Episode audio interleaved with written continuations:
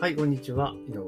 です。えーメルマガの音声版というところで、えーっとですね、えー今日お届け、昨日お届けしたメルマガの音声バージョンというところでお届けしていきたいと思います。よろしくお願いします。今日のテーマは、オプトイン後のワンタイム法を変更しました。というところでね、えー聞く人によっては何のこっちゃみたいなところかもしれませんが、まあ、インターネット上でですね、まあ、情報コンテンツを販売する方にとっては非常に大事なお話になるので、とても参考になるんじゃないかなというふうに思いますで、ぜひね、聞いていただけるといいなというふうに思っております。で、最初に告知をさせてください。まず、えー番組の登録もしくはフォロー、えーお願いいたします。番組の登録とフォローね、忘れずにお願いしますというところです。登録登録したらね、いいことありますよと。あるのかっていうところがあるんですけども、登録すると通知が行くようになりますので、えーできれば登録の方をお願いいたしますというところです。あと、このような形で音声配信自分も始めたいぞっていう方向けにですね、音声配信の始め方マニアっていうのをね、ご用意しておりますので、えー音声の概要欄にリンク貼っておきますので、こちらの方からね、ゲットしていただけたらなというふうに思います。で、まあ、9月もね、8月ももう終盤に入ってきて、もう週明けから9月というところでね、え新学期が始まるぞっていうところの中で、まあコロナも落ち着かんっていうところではあるんですけれども、まあ私自身最近っていうか、あの、9月の、えっと、第1週、第2週目の中水曜日かに、えー補助金の締め切りがあるので、まあ、そのお手伝いでちょっと今追われている感じですね。えっと、あと、えっと、一一社分はもうほぼ終わったので、もう一社分がまだ全然手つかずなので、この週、えー今日からまたがっつりと作って、今週のまあ、月、火曜日あたりぐらいで仕上げたいなというふうに思ってます。で、その後がまた今度は、えー事業再構築補助金とかね、まあそういうのが出てくるので、まあちょっとね、大変かなというところはあるんですけれども、まあそんな形で進めていこうというところでございます。で、まあ今日のテーマなんですけれども、で、オプトイン後のワンタイムオファーを変更というところで、まあこれどういうことかというと、今私自身は、まあ広告を使ってですね、新規のお客様、集客をずっとしているわけなんですけれども、まあその際にですね、まあこんなものをプレゼントしますよ。で、これが欲しい方は代わりにメールアドレスくださいって感じでメールアドレス登録してもらうっていう形なんですよね。で、そのメールアドレス登録してもらったら、まあ、メールを何通か送っていただいて、こんな商品ありますよっていうふうにご提案をするような、まあ、流れにはなっているんですけれども、で、その時に、あの、今ってね、やっぱりメールをその一一回でね、その、なんとかな、ずっと読んでくれることってないんですよ。で読まないことはないにしても、毎日開けるかってちょっと微妙なラインもあったりとかするので、やはりですね、もうその、なんとかな、メールアドレス、この、例えば、今だったらインスタ地図検索っていうね、マニュアルを配ってるんですけれども、まあそれが欲しいと、もう気になるぞと思って登録した直後がやっぱ一番テンション高いわけじゃないですか。興味関心度は上がっているわけだから、じゃあそのタイミングで商品を売っちゃった方がいいんじゃねえかっていうのがやっぱあるんですよね。なので、えーそのプレゼントしますよっていうのを登録してもらった直後に、えっと、オファーがかかるようにまずしています。で、えーそのオファーもともとはですね、えっと、例えば、今、インスタ地図検索の PDF ね、設定するやつを、まあ、お渡ししてるんですけれども、まあ、それをちゃんと詳しく動画で解説した講座がありますよっていうので、やってたんですけれども、ちょっとね、反応はすごく悪くて、で、まだ広告出し始めて約2週間ぐらいなんですよ。で、大体その今の返ってくる件数でいくと、初回の頃ってちょっと安定するまでは、まあ、制約率1%超えてこないちょっときついかなっていうちょっと思ってたりはする値段的にもね、えービジネス書2冊分ぐらいの価格帯なので、まあ、広告からの集客としても、まあ、1%、最初ね、で、ある程度軌道に乗ってきた3%から5%ぐらいまで持ってきたいんですけれども、取っかかりは大体1%から1.5%ぐらいなんですよ。で、今までやった、なんつかな、広告の集客でいくと大体1.5%ぐらいだったので、まあまあそろそろ一制約入ってもいいかなっていう時期ではあるんですけれども、まだ入ってこないんですよね。だからあれともちょっと遅れてるなっていうところがあったので、ちょっとこれどうしたもんかなって迷ったんですけど、通常はもうちょっと様子を見るべきとも言えるんですけれども、ただいかんせん反応がすこぶる良くないのがわかるんですよ。見てると、データ、データを見てるとね。あなたこれちょっとオファー変えた方がいいなって思ったので、ちょっとオファーを変えました。通常は、その、持った、そのなんとかな、えっ、と、地図検索の、要はマニュアルの動画版っていうのが今まである意味鉄板でやってたんですけれども、ちょっと反応が鈍いところがあったので、でちょっともう思い切って商品変えちゃうと関連商品に変えてみた、見ようと思って変えたんですよね。まあまだ、いや、変えたばっかりだから結果出てないですけど、要は変えたと。で、いろいろな本とかも見てると書かれてるのが、要は、オプトインでそのゲットしたものに、だワンタイムオファー仕掛けるときって同じ商品売ったらあかんでよっていうのはやっぱセオリーとしてはあるわけですよね。だってそれでもうなんとか満たしたい。だからそれプラスアルファの何がしかっていうものが原則になってくる。ちょっとちょっとずらしたものがいいよっていうのがあったので、今回はインスタ地図検索っていうところで入ってくる。それは要は俗に言うと MEO だけではもう無理ですよっていう切り口なので、じゃあそうではなくて今度は、それで登録した人は少なくとも集客とか興味がある人ですよね。だから可能性があるかそういうところがあるので、で、その人のぶつけるオファーで、えっと、インじゃえっと、Google マイビジネスと LINE 公式カードの組み合わせ技みたいな講座に切り替えました、今回。で、これも、あの、ストア化とかでそこそここう、評判のいい講座であるので、まあ、その点踏まえると、まあ、そこそこ入るだろうっていうふうにちょっと踏んでいて、なっています。で、そこで終わらせないで、結局はその後ワンタイムオファーとか、えなんじゃかんじゃっていうのをいろいろ伝われていくんですけど、今回の広告ってまだ始めたばっかりやったので、その後ろの辺とか全然作ってなかったんですね。だけども、このオプトイン直後のオファーを切り替えるっていう、えー、ところだったので、もうその後昨日ですね、一気に、えっ、ー、と、4商品分ぐらいページ作って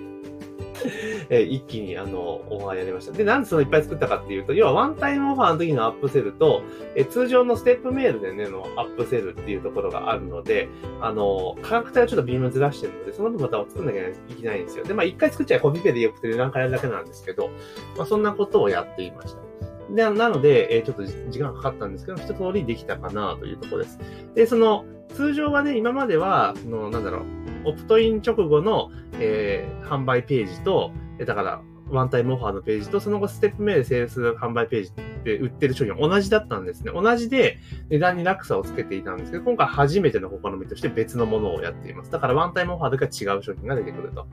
で、本茶のセールスではもともとそのワンタイムオファーで仕掛けていた、まあ、商品を、まあ、提示をして、で、それで、えー、その後、えー、普通の、だから LINE と Google マイビジネスっていうのは、その、アップセルで出てくるっていうのを仕様に変えています。で、値段も基本的には、えっと、最初の、要はオプトイン直後で購入を続ける方が得にはなるようになってます。ステップメールで読んだ後の方がちょっと高くなっているというような、まあ、差をつけています。まあ、もちろんですね、その、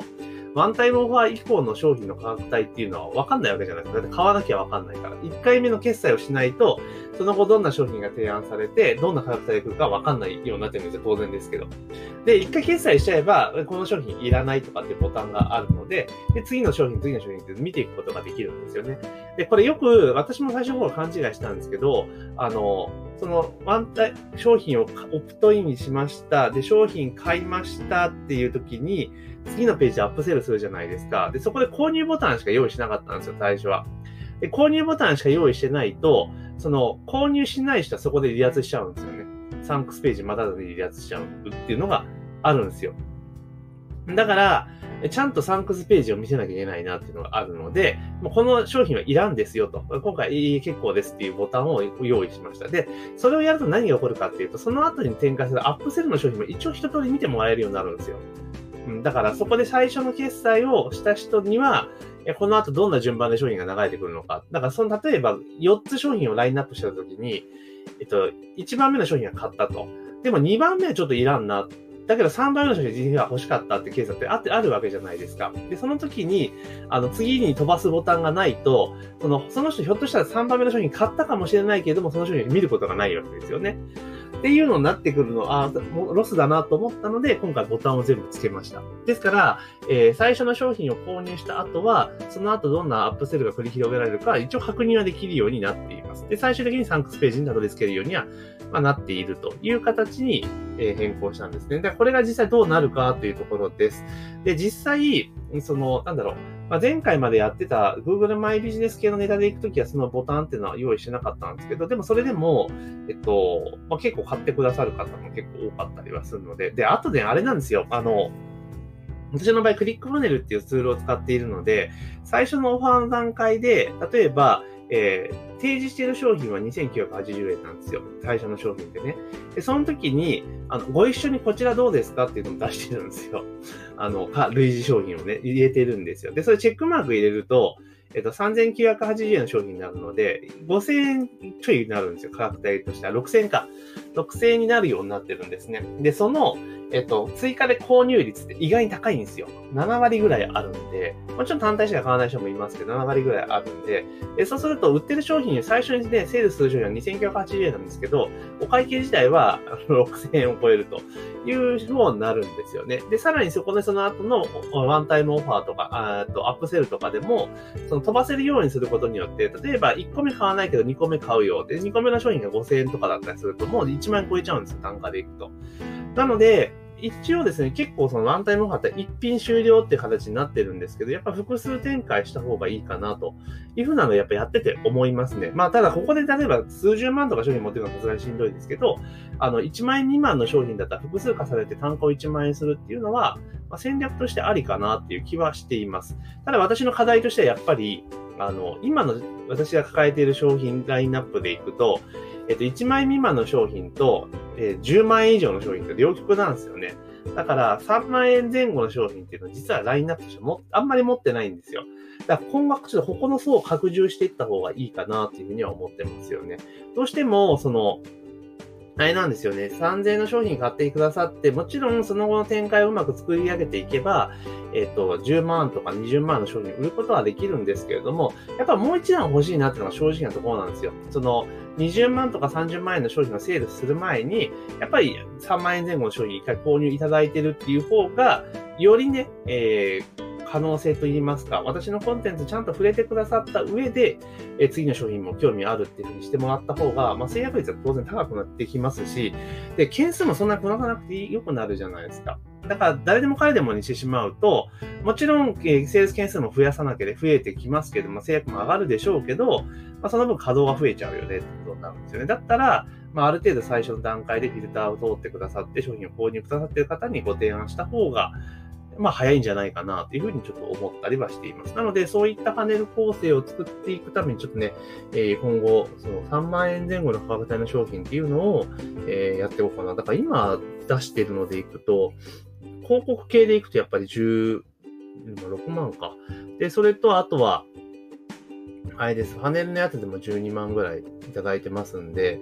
であとは、あれですよね。まあ、JV のやつっていうのは自分の好きで売れないので、あれですけども、あの、ストア化の講座で、ストア化セミナー、オンラインセミナー講師やりましょうってやってもやっぱ17万か、16万か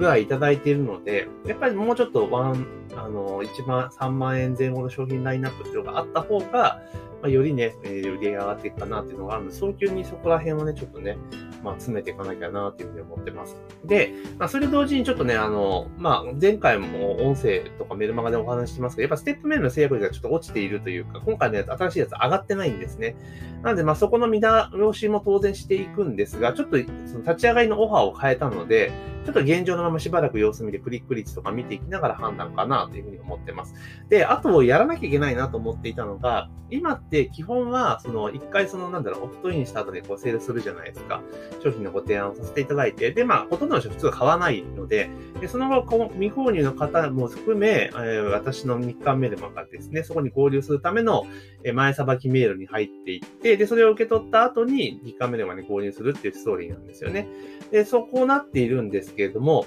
ただじゃあその後、その1回目のセールスで提案した商品を提案してる方してないんですよ。で、商品でその、やっぱタイミングってあるじゃないですか。提案されるタイミング。だから、例えばその最初に、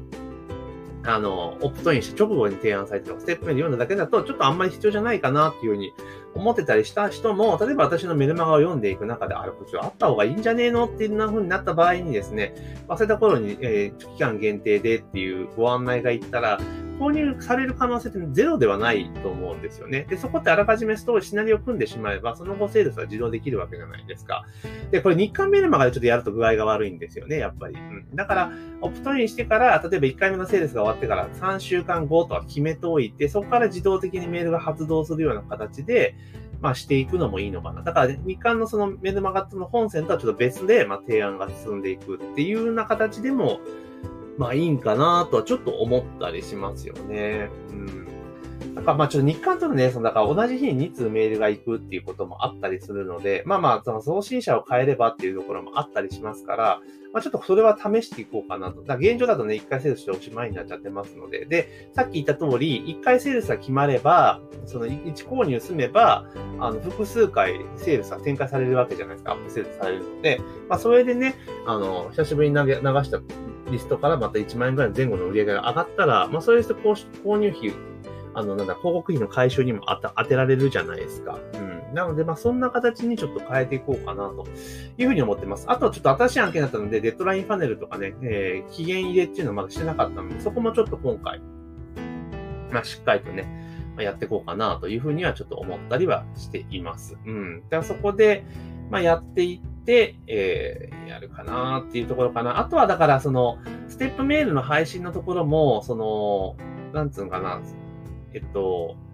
結局その発動するサイクルっていうのを、例えば、あの、なんていうの、登録時点だったら登録のタイミングから、その、なんていうかな、えっと、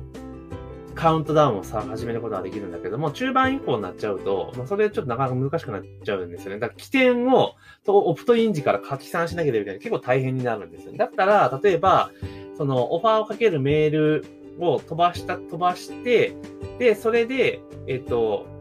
クリックされた時に、ちょっとこれ手間かかるんだけど、クリックされたら、あの、あれなんですよ。要は、そのセールスの、クリックして、えっと、例えばそのセールスページに飛んだら、そこから何日間とかね いう風にしてしまう。だったらいけるんですよ。だからそうクリックして、その、なんかセールスページに飛んだ時点で、ちょっとシナリオを移して、その、なんだろう、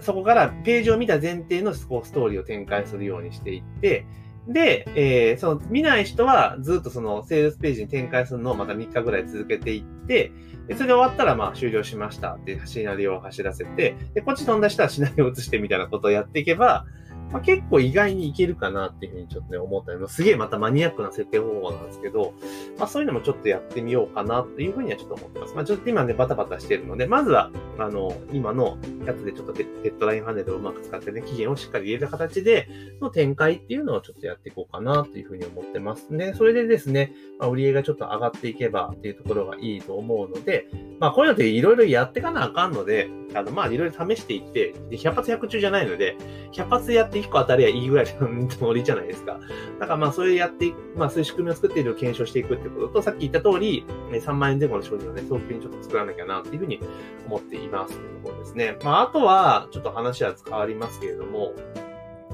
あの、無料集客ってやっぱ大変だなと。いうのは改めて思いました。えー、Twitter とか、あと Pinterest とかいろいろやって試してみたんですけれども、あの、本当効果はあるなっていうのは分かったんですよ。やって、いや、これ続けていけば、まあ、集客に絶対繋がるだろうなっていうふうに思ったんですけど、やっぱり何せ時間かかりますよね。時間かかるから手が取られる。うん。手が取られるっていうのはやっぱ痛いなっていうのがあるんですよね。で、ツイッターとかってこれ、いろんな人がハマる理由はやっぱ使ってみるとわかりますよね。なんとなく、あ、なるほどな、これ結構気になっちゃうし、投稿しちゃうし、返事やったら返しちゃうよなっていうのは、やっぱコミュニケーションツールって見方をして使っていくと、まあ、結構楽しくなるので、わーわー使っちゃうんですよ。だけどそうすると、すげえ時間取られちゃうじゃないですか。やっぱそこに取られていて集客、まあ最終的に集客につながればいいんだけれども、ただそのじゃあそこでやり取りしている時間っていうのを使って、いや、コンテンツ作った方がよくねえかってやっぱ思っちゃうんですよね。で、もちろん集客でってことはすごい大事なので、やらないに越したことはない、やったらやるに越したことはないんだけれども、ただ時間が奪われるってことを考えると、うんってちょっと考えちゃいますよね。手数増えちゃうから。だったらもう広告使ってバンバン集めた方が早いんじゃねっていうのがありますよね。ここ、もちろんだからその質で言ったらここから入ってくるリストっていうのは結構ね、まあなかなかっていうところはあるにしても、まあただ、あれですよね、その、なんていうかな、その、ツイッターとかでね、集めた方が濃いし、反応あるだろうけど、でも、その、あ、どっちなんだろうなっていうふうにはちょっと思ったりはしています。なので、まあ、ここら辺もね、ちょっといろいろいろんな、あの手この手やってみて、試してみて、まあ、一番いいのが、ああ、まあ、これだな、みたいな感じのことが、まあまあ、そのうち見えてくるので、まあそこにやって、まあとにかくやってみなきゃわかんないので、やる前から、あ、じゃあこれじゃ考えてやらないよりやって、やっぱりやってしまった方が、結果が出るじゃないですか。うまくいったらうまくいかなかったも出てくるので、まあ、そこら辺をちょっと見据えながらですね、今後もいろいろね、やっていこうかなというふうに、えー、思っている次第でございます。というところで今日もちょっと長くなってしまったんですけれども、え、今日はですね、えー、フロント、えっと、なんだっけな、えっと、ワンタ、オプトイン後のワンタイムオファを変えましたというところで、アップステルも追加したよっていうメルマガ記事に対してですね、ちょっと深掘りして、えー、補足説明的な音声を配信させていただきました。で、えー、ぜひですね、番組の登録、フォローね、あとかお願いしします。あと、レビューを書いてくれるとありがたいです。えそれとですね、音声配信の取説というところで、音声配信のマニュアルをね、プレゼントしておりますので、音声の概要なんかはぜひゲットをしていただけたらな、というところでございます。あと、あれです。あの、なんか質問とかあったらね、ツイッターの DM からいただければなと思いますので、遠慮なく。で、スタイフ聞かれてる方はスタイフのコメント欄からで全然 OK なので、えぜひですね、えー、いろいろ質問とかあったらお寄せいただきたいなというふうに思ってます。あと、こんなこと取り扱ってくれとかね、テーマとかであれば、ぜひね、お伝えいただけたらというふうに思っております。というところで、本日の配信は以上とさせていただきます。明日もよろしくお願いします。